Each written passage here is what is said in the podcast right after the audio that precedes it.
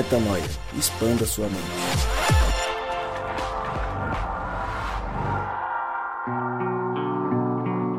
Seja muito bem-vindo ao podcast Metanoia.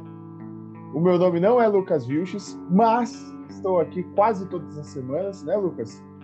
Esse é o podcast 359. E que mais falta mesmo? Aí você começa a falar o seu nome, você não falou seu nome, você não é Lucas Justus, mas quem é eu você? Eu sou o Gabriel Zambianco, este ser que vos fala. Vocês estavam com saudade desse tostão de voz. Deixe e nós estamos juntos nessa caminhada, não esquece juntos isso. nessa caminhada, semanalmente, você... com podcasts quase diários. E aí você já, com, já convida as pessoas para compartilharem, divulgarem, entendeu? Expandir a mente conosco nesta caminhada. Fiquei sabendo que saiu um podcast de duas horas, Lucas. Procede? Saiu um podcast de duas horas, recorde é, mundial de podcasts de expansão de mente. A gente não sabe ainda muito bem qual vai ser o resultado, a gente vai esperar os feedbacks dos nossos ouvintes para saber no quantos mínimo deles. uma dor de cabeça, né? no mínimo uma dor de cabeça. Mas aqueles que correm maratonas vão conseguir nos acompanhar durante uma maratona inteira, o que é algo Amém. muito bom. Imagine o cara 40, 38 quilômetros ali, ó, quase chegando, e o Rodrigão falando, falando. Vale na expansão de mente. É isso. Gabriel, como, for, como foram suas férias? Como foram suas viagens? É, o nosso ouvinte sabe que você dançou, sabe que você exibiu é, os teus dotes na internet. Nós divulgamos isso no último episódio. Então é melhor você contar aí como foi, onde você estava, para que as pessoas saibam que era verdade e que você realmente estava por aí. Enquanto estávamos no frio, você estava num calor absurdo curtindo praias muito Brasil gostoso, afora. Muito gostoso. Eu tive a oportunidade de conhecer um pouco do norte e nordeste. Fui pro Lençóis Maranhenses, que é um negócio sensacional.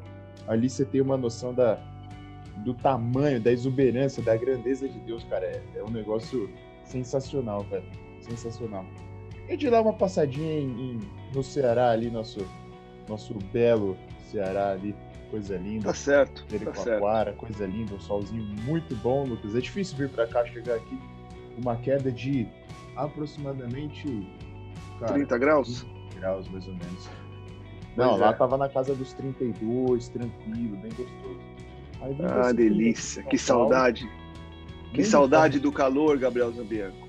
Mas eu voltei, como... eu voltei por causa dos ouvintes, viu? Eu, é, eu imagino. Quase tudo certo para ficar, mas voltei por causa de vocês, meus caras. Que privilégio, que privilégio. Bom, mas nós temos de seguir o nosso protocolo. Gabriel Zambianco pediu para fazer essa abertura. Começou hoje o nosso podcast número 359.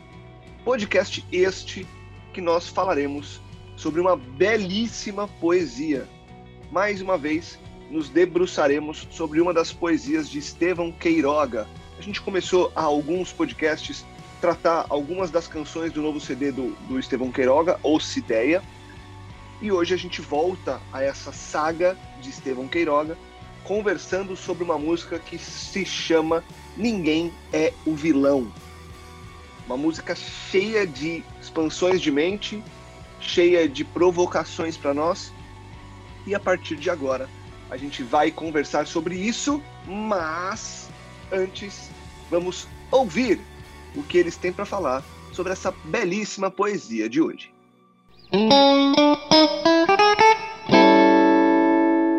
Fala galera, Rodrigo Maciel por aqui. Preciso deixar essa pergunta. Deus, quem criaste primeiro, a serpente ou o ovo? Fala galera, aqui é o Gabriel Zambianco. Criaste primeiro, ó Deus, o ovo ou a galinha? Oi, eu sou a Mari e eu não sei que culpa tem te escravizado, mas eu quero te falar que é tempo de liberdade.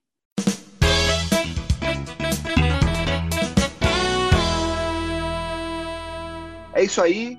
Com o Gabriel Zambianco hoje, Gabriel O. Zambianco, Mari Moraes, Rodrigo Maciel. Juntos em mais um dia de expansão de mente. Ninguém é o vilão. Estevão Queiroga.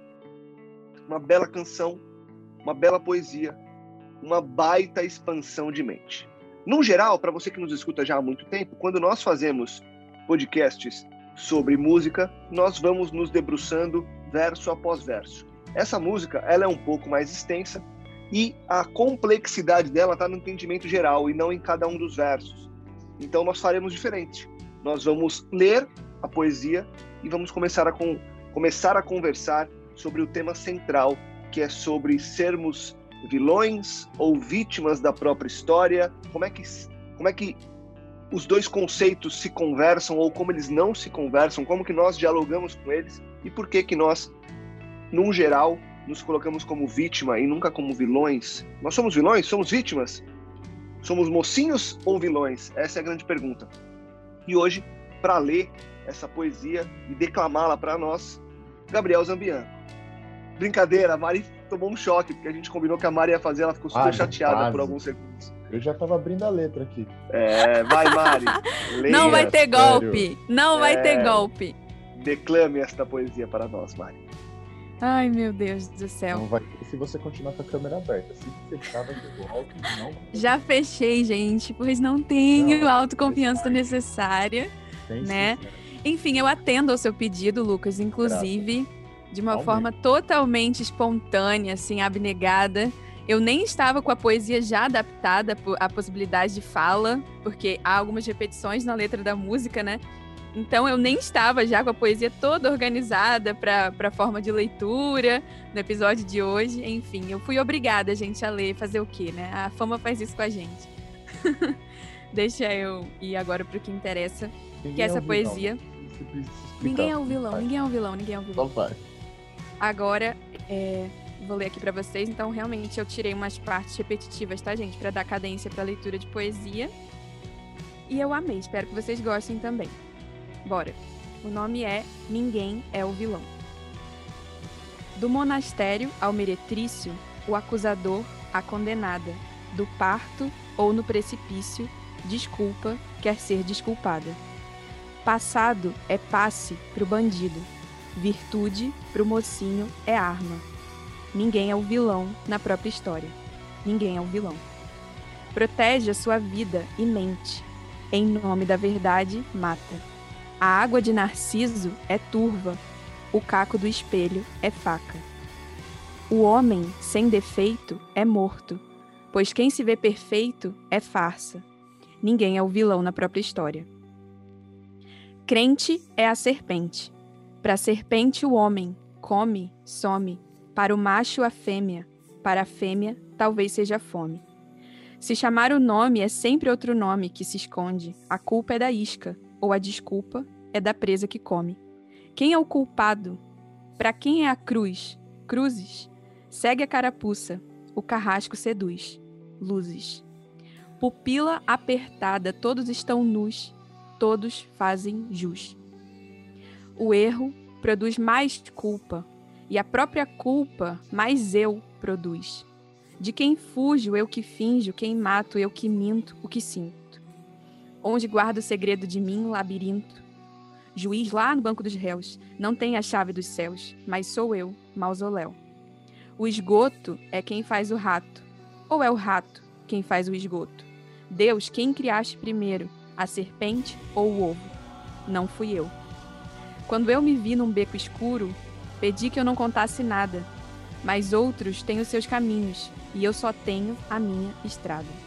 Se eu tomo a minha cruz e sigo, não há mais ruas assombradas. Ninguém é o vilão na própria história. Ninguém é o vilão. Ah, que coisa incrível. Que, olha só. Eu vou começar, inclusive, eu vou. Vamos fazer uns episódios, até pra me deixar mais, mais solto. Mari, no próximo episódio 362, você vai abrir e você vai fazer as perguntas, tá? Então você vai ser a host do próximo Ah, episódio, tá? uhul, consegui meu objetivo, viu, Zambianco? Quando a gente quer tomar o lugar do Lucas, a gente precisa de classe, precisa de programação, de organização, de planejamento pra dar o golpe. Não é, É, essa não coisa aí que você faz, não. É, e não Sem pode ir embora assim, tá, nenhuma. do Nordeste, dançar. Não é com a sua dança que você vai me seduzir. Meu papel tá bem definido, né? Eu quero uma poesia, cara. Mas, se você quer tomar o lugar do Lucas, Essa Não, dancinha longe de de mim. É, Brincadeiras à parte, eu sou tímida demais, Lucas. Você é insubstituível. de boa sem a resposta. Tá? É, sim, é isso aí, é isso aí. Mas vamos lá, gente. A poesia é realmente maravilhosa e em alguns trechos até complicada de entender, porque realmente ela traz uma carga de subjetividade muito grande. E a discussão central, a gente até teve cinco minutos antes de gravar, que é somos vilões ou somos vítimas? E por que que quando nós contamos a nossa história, num geral, nós nunca somos os vilões? É, por que nós temos tanto medo dessa vulnerabilidade? Porque a gente volta para o tema de vulnerabilidade aqui. Né? E aí eu queria começar contigo, Rô, que foi quem indicou a canção, para saber de você qual que é a tua reflexão quando você para para pensar sobre os papéis que temos dentro de nós. E não sei se a gente pode. Acho que para a gente deixar a coisa bem ilustrada, tudo bem. É aquela coisa do, do anjinho e do diabinho. É, e aí tira, sem fazer metáfora literal de um para o outro, mas é o mocinho e o vilão dentro de nós. E eles vão buscando espaço, né? E aí o mocinho, não porque o mocinho ele é bom, mas porque o mocinho é sempre vítima, né?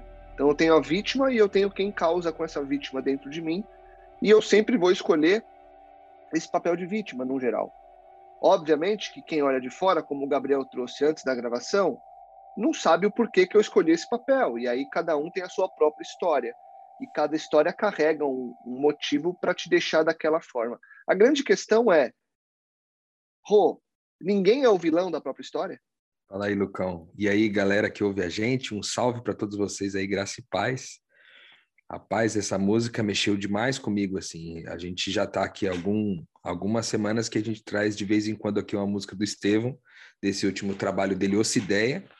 E esse aqui, de Ninguém é o Vilão, é talvez, é, de todo o, a, a obra dele, talvez a mais poética e subjetiva, como você falou, ela é, ela é tácita, ela é cheia de, de pegadinhas, de coisas bem, assim, é, reflexivas. E eu acho que e ele já começa é, essa, essa poesia falando que é sobre todos, né? Do monastério ao meretrício. E eu gostaria de falar disso, cara, do porquê que eu escolhi trazer essa música, sugerir essa música para nós, porque tem um texto nas escrituras que diz que as prostitutas e os publicanos, ou melhor traduzindo para o nosso contexto de hoje, as prostitutas e os políticos estão entrando no reino de Deus primeiro que vocês.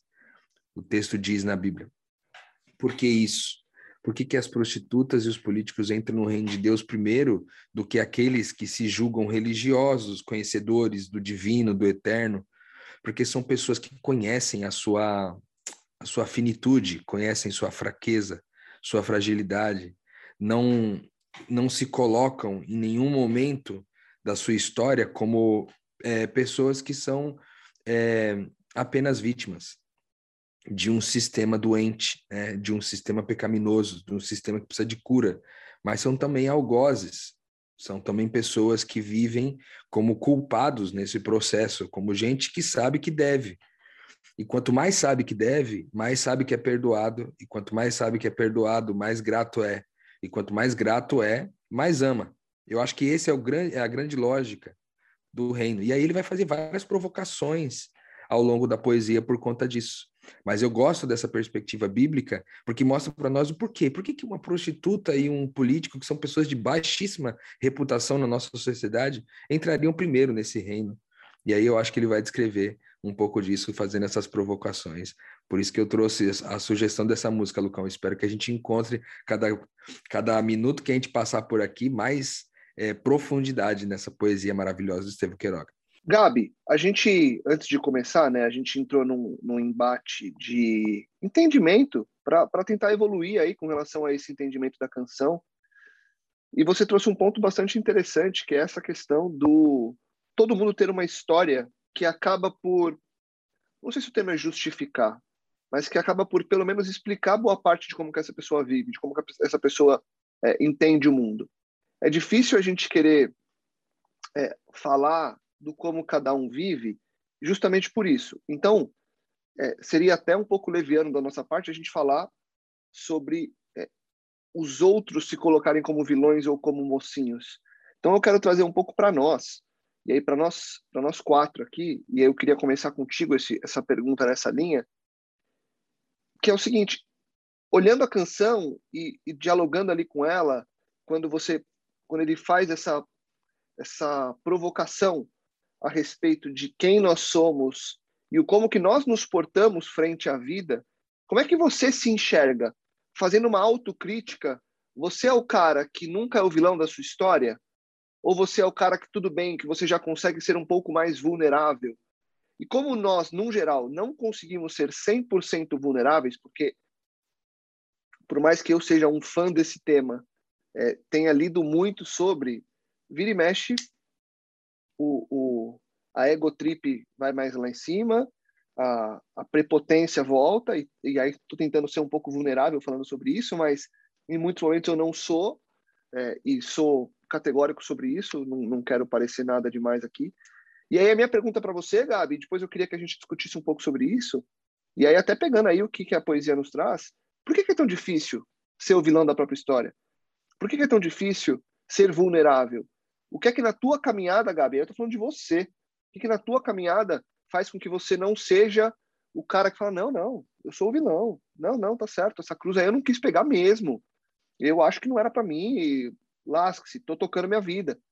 Onde que mora essa complexidade e o que que dessa poesia e do que Deus vem trazendo para gente ao longo da nossa caminhada enquanto filhos de Deus, é, você tira para começar a evoluir rumo a uma vulnerabilidade maior? Perguntas complexas, meu caro. Perguntas bem complexas. É... Imagino que, que seja uma questão de maturidade, né, Lucão? Maturidade para a gente entender, para começar a entender que na nossa história a gente é sim vilão, né? É, e aí eu penso que sim, eu sou o vilão por diversas vezes, óbvio. Só que em algumas situações eu não assumo, né? E agora pensando bem, eu assumo nas poucas situações que eu assumo, são com pessoas que eu tenho um pouco mais de intimidade, de confiança, de é, menos que eu tenho menos obrigação talvez de manter o meu eu, de manter a aparência do meu eu, saca? E por vezes imagino que eu acabe deixando rolar a situação e não e não me coloque como vilão de repente de que, que tenha criado aquela contenda, sabe? Pensando num, num quadro geral assim. É, então imagino que, cara, sim, nós somos somos vilão da nossa própria história. É, e não consigo ver uma outra uma outra questão, Lucas, que não seja essa proteção do próprio eu para que a gente não assuma ser o vilão em todas as situações, sabe? Eu tava tem um tem um, um, um fato que sobre mim assim eu, é, é, eu gosto muito desse lance da gente parar e analisar, nos analisarmos, né? Pensar na nossa vida e, como a gente já disse, aos poucos ir tirando aqueles os sacos de lixos aí e amadurecendo em alguns pontos, né? E eu olho para trás, não sei se não, eu já era assim, já era assim, né? A faculdade só me paramentou para para ser mais assim, né? E quantas discussões eu entrei sabendo que eu era o vilão e só para não perder a discussão, sabe, você desvirtua e traz e traz assunto e joga tema e bababá, BBB, só para não se não ser revelado como vilão. É, muito provavelmente porque eu não queria expor a minha completa vulnerabilidade quanto aos temas e assuntos, né? É, mas com certeza para proteger o meu eu. Cara, ser o vilão da sua própria história Aliás, assumir que é o vilão da própria história é, de fato, publicar a morte do seu eu, né? E se tornar vulnerável às outras pessoas. E a gente não está acostumado a fazer isso indiscriminadamente, né? A gente acaba selecionando as pessoas e, e, e a gente seleciona as pessoas com quem a gente se vulnerabiliza depois de uma longa caminhada, né, Lucas? De uma longa caminhada de maturidade cristã, porque se for buscar o natural do natural mesmo, é por isso que o mundo está esse caos, sabe? Quanto, quanto mais distante de Deus, menos eu me vulnerabilizo. Difícil a gente ouvir uma pessoa falar que é a vilã, que errou, que a culpa é dela, sabe? Ou que. É, é... E eu não digo assim, eu não digo as grandes culpas, sabe? É, um político assume que errou. Não, eu falo assim, eu falo, sabe aquele, aquela culpa que é que ninguém imagina, que foi você que plantou aquela ideinha no coração da pessoa e aquilo, aquela gotinha d'água, né, no oceano, e pum, fez aquela maré toda. E, essa é, esse é o protagonismo do, do vilanismo que a gente foge, né, cara? E eu acho que essa vulnerabilidade, ela é, é algo, sim, que a gente tem que buscar para passar a ser para passar a ser mais sinceros uns com os outros e consigo mesmo, né? que acho que faz parte da caminhada cristã entender que a gente é vilão, né? Não só pela nossa história, né? E não justifique, mas talvez explique, né? É, isso para você, para você no seu plano interno, você, você, Rodrigo, tem que entender isso, você, Mari, tem que entender isso, para você, tem que entender, Rodrigo, tem que entender. Todos somos vilões. esse, esse recurso de vídeo aqui é o melhor, viu, Lucas? Estou amando, porque a gente vai interagindo. É ótimo. É, e a gente tem que passar a entender para assumir para os outros também, cara. Para assumir, para ter uma vida mais sincera, uma vida mais honesta, relações mais honestas, relações mais sinceras, né? E talvez não.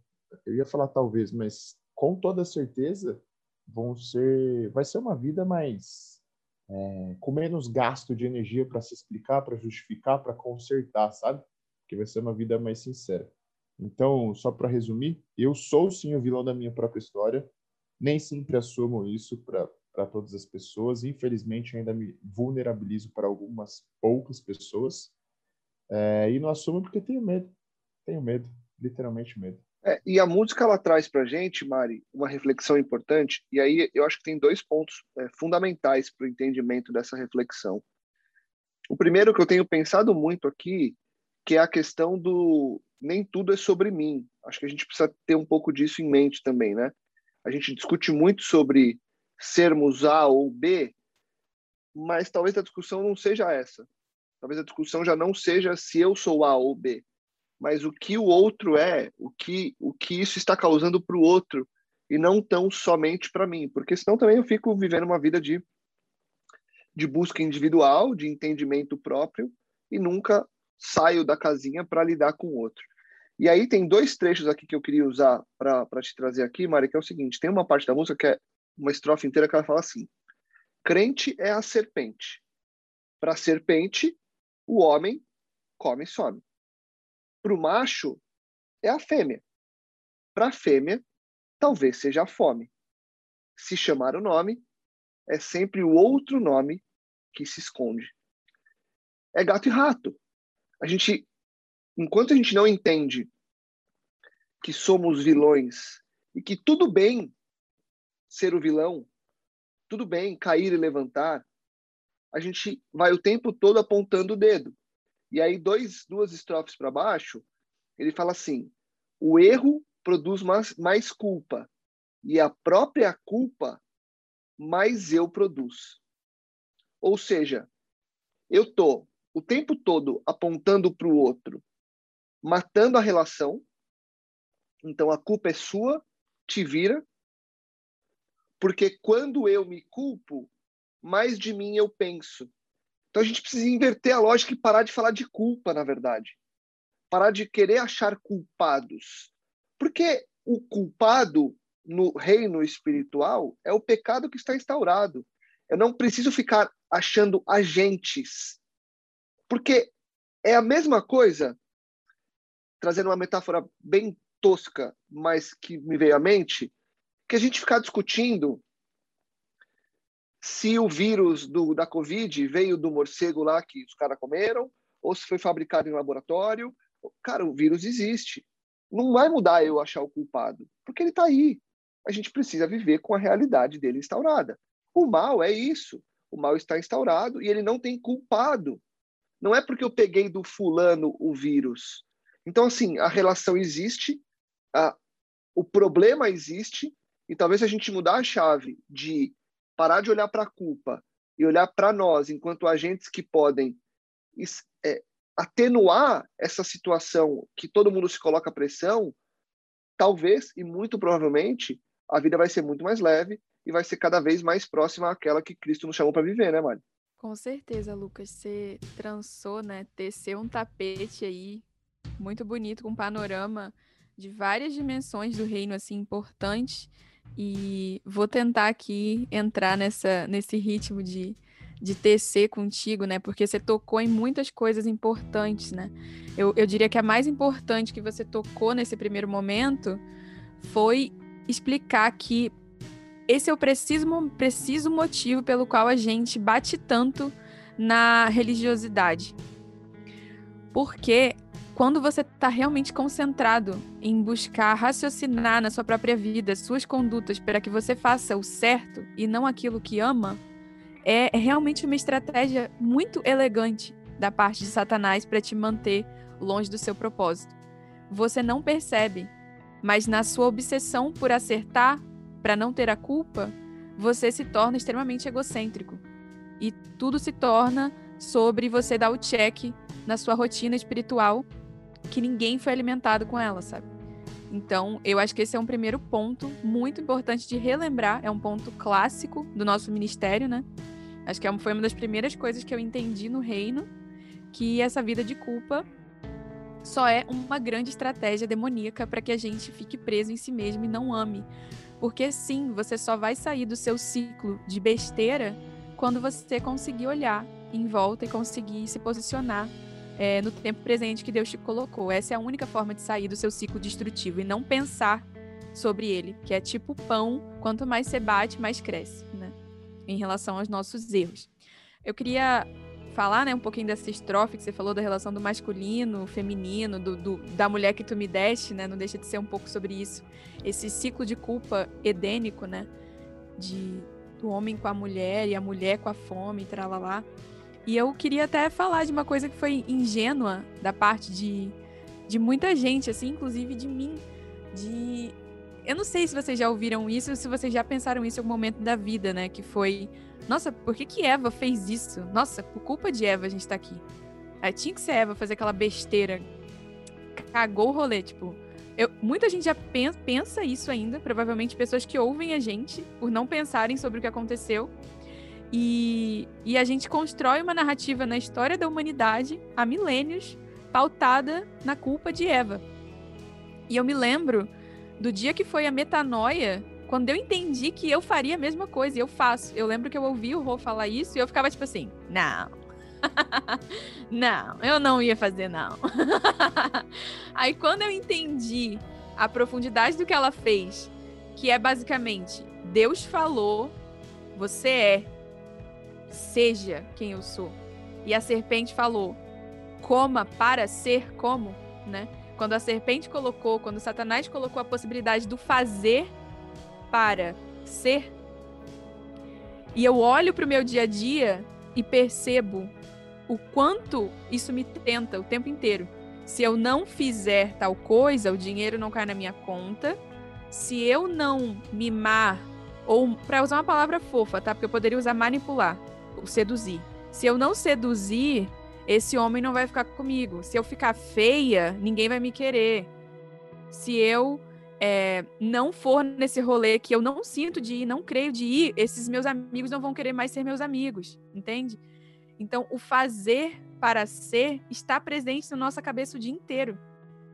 E todo dia a gente cai. E todo dia a gente não fica com ser e fica com fazer. Então, é importante entender que, que a reflexão da culpa ela não é pertinente, não é porque a culpa não existe, porque você realmente é um bosta. Eu sou uma bosta. A gente já falou aqui, uma prostituta. Mas é que é uma, nível de prostituição e sujeira é tão grande no nível da humanidade, onde todo mundo escolhe fazer o que Eva fez todo dia. Estamos tão imersos no pecado que chega a ser tolo. E pela solução, e ingênuo. E pela solução de tentar limpar um valão com paninho e álcool, sabe?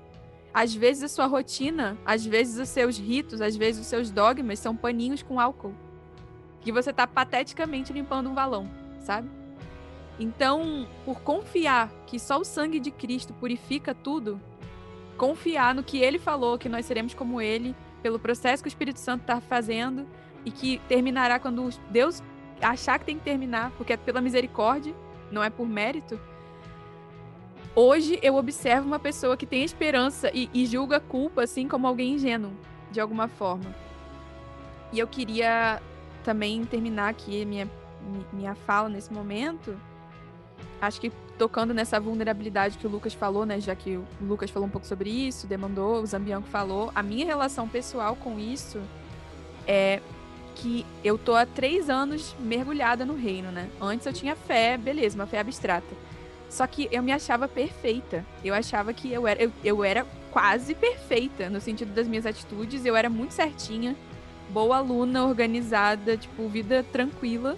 Não fazia mal a uma, a uma formiga cair. Ca... É, o Rodrigo sabe, eu sou trouxa. Caiu qualquer coisa, a culpa é minha. Se eu eu, eu sou super, assim, responsável com essas coisas de fazer mal para as pessoas e eu achava que eu era muito gente boa. Muito boazinha. Mas eu sinto que esses, esses três anos, assim, tem sido um grande confronto. E eu vou resumir esse confronto aqui para não me alongar muito mais, da seguinte forma.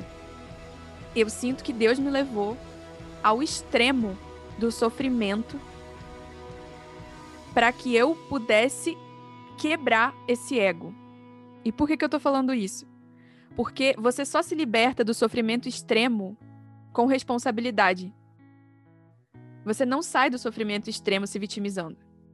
Aí eu tinha duas alternativas. Ou eu continuava sofrendo, ou eu abandonava o reino, ou eu assumia responsabilidade e olhava para a mulher má que tem dentro de mim, sabe? Então, Deus meio que criou um checkmate aí para mim e respondeu uma oração que eu fiz três anos atrás para ver essa mulher má, que eu não conseguia ver. E dessa forma, eu acho que a minha relação de ter entendido que eu sou ruim pra caramba e que eu escolho o pecado todo dia, eu precisei apanhar muito para quebrar essa minha imagem, né? Esse esse ídolo, né, que eu criei para mim e para minha família, para as pessoas próximas. Eu acho que o que a Mari colocou aí agora foi bem vulnerável, inclusive. É, ele faz esse, esse contraponto, Lucas, com a diferença entre culpa e responsabilidade. Porque a culpa é um sentimento produzido a partir de uma acusação. Então, eu desenvolvo um sentimento diante do acusador. As escrituras dizem que foi o expulso, o acusador, aquele que nos acusa dia e noite. Ele foi expulso na eternidade. Ele foi expulso desse lugar, porque não porque ele não está mais lá, mas é porque agora a culpa já não nos assola mais. Como você mesmo disse, essa culpa faz você pensar cada dia mais em si mesmo e tornar esse ego cada vez maior. Então, no reino de Deus, nós não tratamos a culpa como verdade. A verdade é que nós somos culpados. Não, a verdade é que nós somos responsáveis por aquilo que fizemos que machucou alguém ou machucou a mim mesmo. Então, eu não trato. É, é uma, uma diferença na linguagem, mas que muda tudo do que funciona aqui dentro da minha cabeça. Quando eu penso assim, de repente fiz uma estratégia de negócios e errei. E aí deu tudo errado e eu perdi dinheiro. Aí eu fico aquele, aquele, eu posso assumir duas posturas. Ou eu assumir a culpa do tipo, nossa, tá vendo? Eu fiz tudo errado e agora tudo vai dar errado porque eu fiz errado aqui e agora eu perdi dinheiro e agora a minha vida vai ser destruída e agora o que vai acontecer comigo? Então você ficar nutrindo é, essa culpa vai fazendo é, é, você nutrir o sentimento das coisas e um sentimento negativo que só produz toxicidade dentro de você por isso que aumenta cada vez mais o ego, porque o ego, cada vez que ele aumenta mais, ele mais intoxica o nosso ser. Enquanto quando eu assumo a responsabilidade, ou seja, ao invés de olhar para o meu erro no negócio que eu fiz mal feito, eu assumo a responsabilidade. Digo, cara, eu fui responsável por isso. Eu fui responsável. Então, eu, eu, é como se aquela constatação fizesse com que aquele problema passasse pela minha vida, porque já cumpriu o seu papel de apontar para mim e mostrar que eu sou responsável. E aí não é um acusador. Entende? O acusador não diz você é responsável por isso. O acusador não, não fala isso. Quem diz isso é o maduro. O maduro vai dizer para você, é, igual o pai diz para a criança, que a criança não é culpada de pôr o dedo na tomada, mas ela é responsável por aquilo, porque ela tomou uma decisão. Então ela ensina a gente a viver, o reino de Deus ensina a gente a viver isentos da culpa, cara, mas cheios de responsabilidade por tudo que a gente de fato passou. Cara, eu acho que rapidinho, só um parêntese rápido no que você disse, Rô, porque eu acho que esconde uma metanoia muito, muito grande. Eu acredito que é precisamente por isso tudo que você falou, que é, é pessoas que conseguem assumir a responsabilidade, né, e, e o reino também estar nisso. É, eu acho que isso tem tudo a ver com o fato do sinal de Deus ser o descanso nos seus filhos. Porque o que eu tenho experimentado nesses anos é que, cara, tu precisa de muito pouca fé quando você tá acertando, sabe? Tu precisa de fé. Sim, não tô negando aqui que quem tá fazendo o rolê certinho precisa de Deus. E fala que precisa de Deus e realmente fala acreditando. Mas, rapaz, tem duas, duas ocasiões que você não precisa de Deus para dar certo só. Você tá, tipo, absurdamente vulnerável e só ele mesmo para resolver o problema. A primeira é quando você faz besteira, como você disse, e a segunda é quando você precisa descansar. Então, eu, eu acho que esse, essa, isso que você disse é uma grande proposta para nós, né, como cristãos, de romper com essa fé só quando eu acerto, para mergulhar na verdadeira fé, que é quando eu preciso descansar, porque nada do que eu fiz é suficiente nesse momento, eu não estou no momento de fazer, assim. Fé para descansar é muito mais necessária do que fé para agir. É, e eu, eu, eu acho que ele coloca, né, em algum momento que ele assume esse papel de mausoléu, né? Cara, a maldade está em mim, não como aquele sentimento de ó oh, vida, ó oh, céus, sabe? Ó oh, vida, ó céus, que, me... que coisa, que, que situação, que. Eu dei uma freada aqui, quase que eu soltei a palavra que o Lucas ia ter que colocar um pi. A Mari, a Mari tá é, soltando mas a gente fica há 12, há 12 episódios aí não entrou nenhum pi. Há 12 episódios. Tá liberado. Eu tô xingando, eu tô xingando nos episódios. Tá, tá. Fala muito palavrão, é. Mariana. Meu Essa Deus, eu sou carioca, tá gente. É cultura, perdão. olha lá, olha lá, olha lá o vilanismo. Se protegeu Olha o mausoléu, é. Tá olha o mausoléu. Tá vendo? Olha o mausoléu. Inclusive, essa, a gente falou, eh, fez isso de brincadeira aí com a Mari, mas ele faz essa, essa é, provocação na poesia, inclusive, dizendo que a desculpa quer ser desculpada, né? O passado é passe para o bandido e a virtude do mocinho é a arma dele. É, é justamente isso. Então, quando a gente fala de culpa aqui, cara, em nome de Jesus, você que ouve a gente aqui, cara, você que acompanha o Metanoia, tá aqui três vezes por semana com a gente. Em nome de Jesus, leva esse, esse aprendizado para tua vida, para tua caminhada espiritual. Você é uma pessoa espiritual, você que ouve a gente aqui. Você que gasta uma hora por dia e às vezes duas horas e dezesseis, como foi no episódio passado. Você que passa esse tempo com a gente ouvindo as, as peripécias que a gente vive e as nossas reflexões, você é uma pessoa espiritual, você tem buscado isso, né? Essa atitude de gastar esse tempo, de investir esse tempo aprendendo mais sobre questões espirituais, fala da sua origem espiritual. Eu quero dizer para você que isso é talvez um dos maiores e melhores aprendizados que eu tive na minha vida espiritual que a culpa é um sentimento causado por um acusador. E o acusador das nossas almas foi expulso, de forma que não há mais acusação, porque alguém assumiu a responsabilidade por todo o pecado que foi cometido por você e por mim.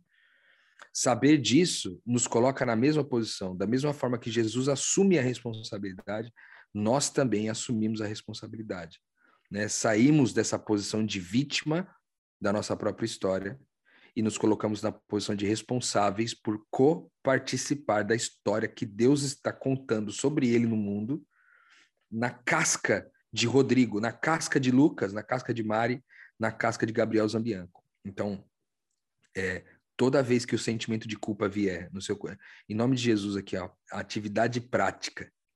Toda vez que a culpa te visitar, substitui a palavra culpa por responsabilidade. É uma mera troca linguística. É a mera troca de uma palavra, mas você vai sentir o um impacto imediato no que você está vivendo. Ao sentir culpa, substitua imediatamente por responsabilidade a palavra.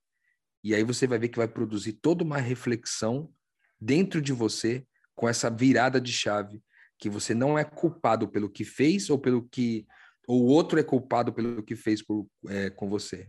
Ambos são responsáveis.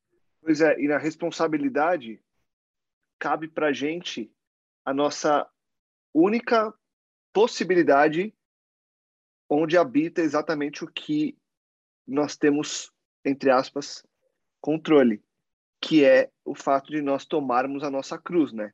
Quando a gente vai lá para o finalzinho da música, ele fala assim: Quando eu me vi num beco escuro, pedi que eu não contasse nada, mas outros têm os seus caminhos, e eu só, eu só tenho a minha estrada.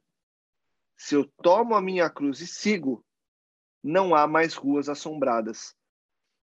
A saída, por mais complexa que ela seja, ou não, tá aí, né, Gabi? É aceitar essa realidade toda, aceitar que não existe esse jogo de gato e rato, não existe essa busca pela culpa. O que existe é Cristo nos chamando para sermos donos ou responsáveis por nossas próprias cruzes ou por nossa própria cruz, para que a gente possa segui-lo e seguindo com a nossa cruz, a gente dessa forma passe então a não ter mais ruas assombradas, passe a viver uma vida um pouco mais leve, porque é aquilo, né? O fardo, é, o nosso fardo ele é pesado, mas quando eu pego e compartilho isso, né, e coloco eu enquanto quem leva essa cruz, mas que é a cruz de Cristo, isso vai se tornando mais leve. Então, é esse entendimento, é essa busca que a gente tem que ter, né? Não é a busca de sou ou não culpado. É como que eu faço? Cristo, me ajuda aqui a levar isso aqui, então? Vamos, vamos junto. É mais isso do que, e aí, eu sou culpado ou não? Qual, qual que é teu... É menos, eu estou no céu, e mais, eu estando no céu, como é que eu vivo agora? Acho que esse é o caminho, né? É, o ponto é esse, Lucas. Você trouxe lá é, sobre a culpa da, uma ideia aí sobre a culpa da, da pandemia, e acho que a gente vive muito nessa discussão, igual o, o Estevão traz aqui na música. O esgoto é quem faz o rato ou o rato que faz o esgoto? Tipo, para que que a gente, né, a, religiosidade, de modo geral, aqueles que não entenderam esse lance que o Rodrigo trouxe, que também é muito bacana, a diferença de culpa e responsabilidade, tipo, de modo geral, por que a gente fica buscando, né, o culpado, as razões e, e na realidade se excluindo dessa equação, né? Eu acho que quando eu entendo que é, a culpa não é minha, mas a responsabilidade é minha, mas paga por Cristo, entendo que a minha estrada talvez seja muito mais reta e menos sinuosa, mas ainda assim uma estrada, né, que eu preciso caminhar, né? E que só com a morte do eu, só com carregando a minha cruz eu vou conseguir continuar, cara. Então é, é ao mesmo tempo que essa música te diz que ninguém escapa de ser o vilão, ninguém escapa de ser o vilão. Ao mesmo tempo que a música diz que, para mim, óbvio, que todos é, temos a nossa história e talvez isso explique alguns porquês, né? Ela traz essa toada da liberdade, da paz em Cristo, de que é, tomando a minha cruz eu sigo por ruas que não são mais assombradas, não são menos difíceis, não são menos piores. Né? A gente sabe que é, a questão do assombro aqui talvez seja uma estrada que eu olho, vejo a dificuldade, mas não tenho mais medo.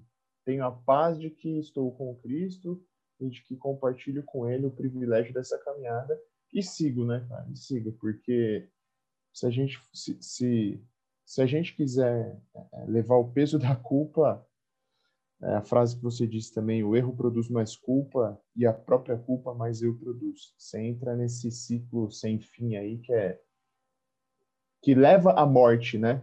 Mas não essa morte em Cristo, leva à morte porque seu eu fica inflado demais e eu não quero nem imaginar qual é o peso dessa vida, cara. Assim, dessa totalidade. Aos poucos eu tenho me livrado do eu e, e tem sido uma caminhada não menos difícil, mas cada vez mais prazerosa, sabe? Eu acho que Muito louco. Muito louco isso, né, que você falou, Gabs, porque tem uma frase dele aqui que ele diz assim: o homem sem defeito é morto. É, pois quem se vê perfeito é farsa. O homem sem defeito é morto. Ou seja, não tem um homem vivo que não tenha defeito, né? E ao final ele diz: pois quem, pois quem se vê perfeito é farsa. E é tão verdade isso, cara, porque A palavra perfeito, sem defeitos, na Bíblia é usada uma única vez para descrever Satanás. A gente já falou sobre isso aqui. Ezequiel, se eu não me engano, é Ezequiel, que cita quando ele fala assim: você era perfeito quando é, se achou comércio no seu coração e você tentou colocar o, o seu trono acima do trono de Deus. E essa, essa visão sobre nós mesmos, nos ver sem defeitos, né, coloca uma faca na nossa mão. Inclusive, é parte é, da, da reflexão dele aqui, né, que ele diz é, sobre Narciso, né, ele diz: é, protege a sua vida e mente. Em nome da verdade, mata. Falando aqui de gente religiosa, principalmente. A água de Narciso é turva e o caco do espelho é faca. Né?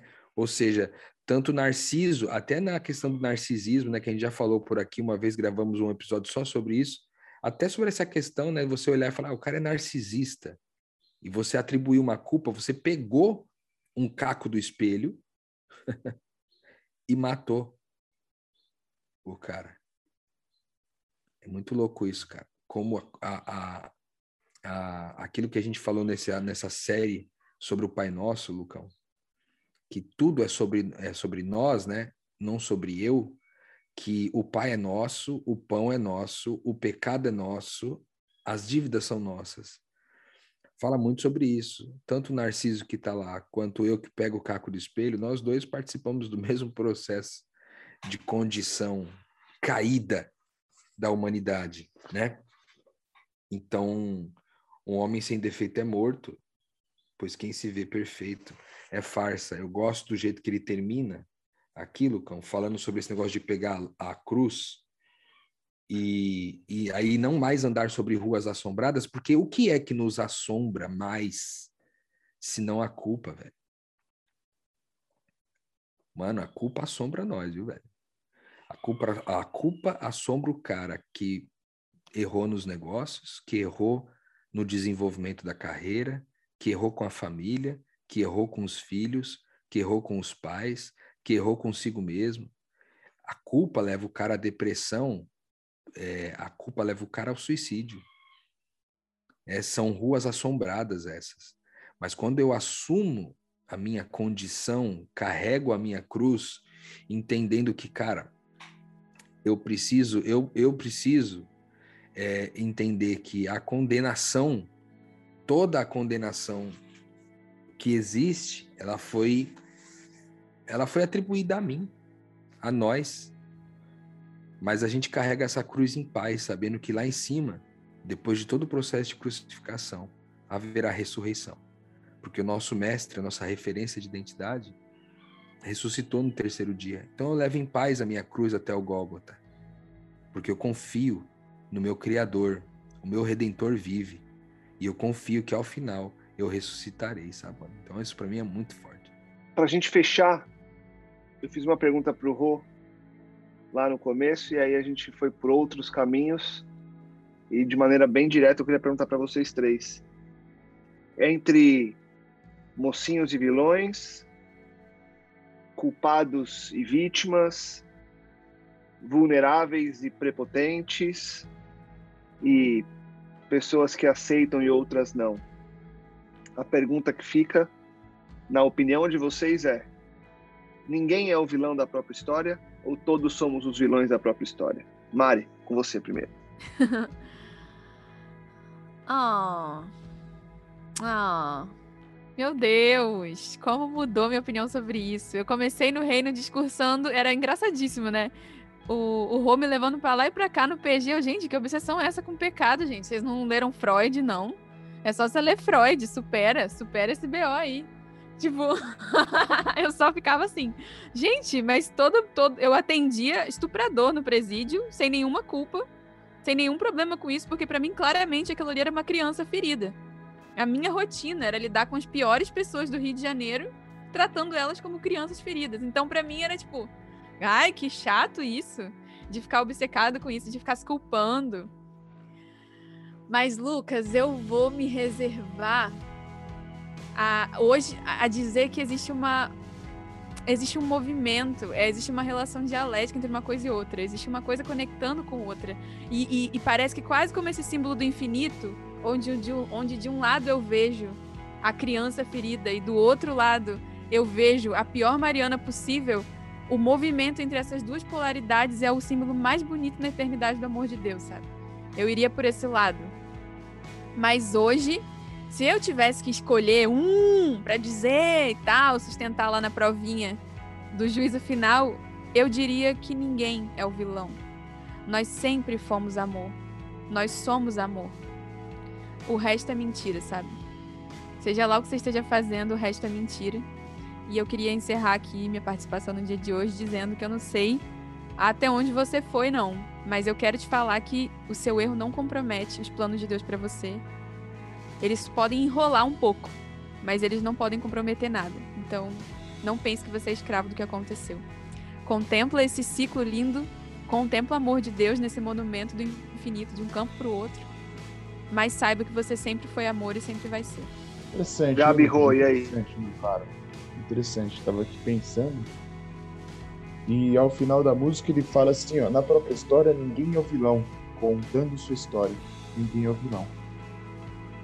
É... Aí eu fiquei pensando aqui, e se Deus estivesse contando a minha história, né?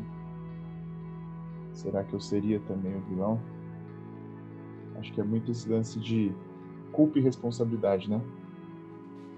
Plena certeza de que para Deus o vilanismo foi pago na cruz. Então já não há mais vilão. Mas, enquanto eu estiver contando a minha história aqui na Terra, enquanto eu for esse protagonista, infelizmente eu serei sim o vilão, ainda que pense que não. Então o lance acho que é deixar Deus contar a nossa história, né? Participar do privilégio que Deus conte a nossa história agora, já, a partir de agora. E não só um dia na eternidade, velho. Gabriel Zambianco tá impossível, rapaz. Depois essa, essa viagem fez bem para ele. Você não acha, não, Cal? Viagem fez bem pro cara demais. Ar puro, né? Ar puro. Ar puro, né? Limpou Dancinha do mente, TikTok. Tamanho da cabeça limpa agora. Rapaz, pensa no tempo que precisou para limpar essa cavidade. 15 Misericórdia. dias pra limpar a moringa. Só a 15 parte, só a direita, a parte direita. Ainda falta a outra metade, né, mano? Então, cara, eu penso o seguinte. Eu estou mocinho e vilão da minha história. E quando eu falo da minha história, eu falo da história da humanidade, que é a minha história. Eu estou mocinho, ora mocinho. Estou, ora vilão. Mas isso não representa quem eu sou. Porque eu sou o amor, como diz, como disse a Mari agora há pouco. Então, é, mocinho e vilão é a minha é a minha constante condição, mas não é quem eu sou.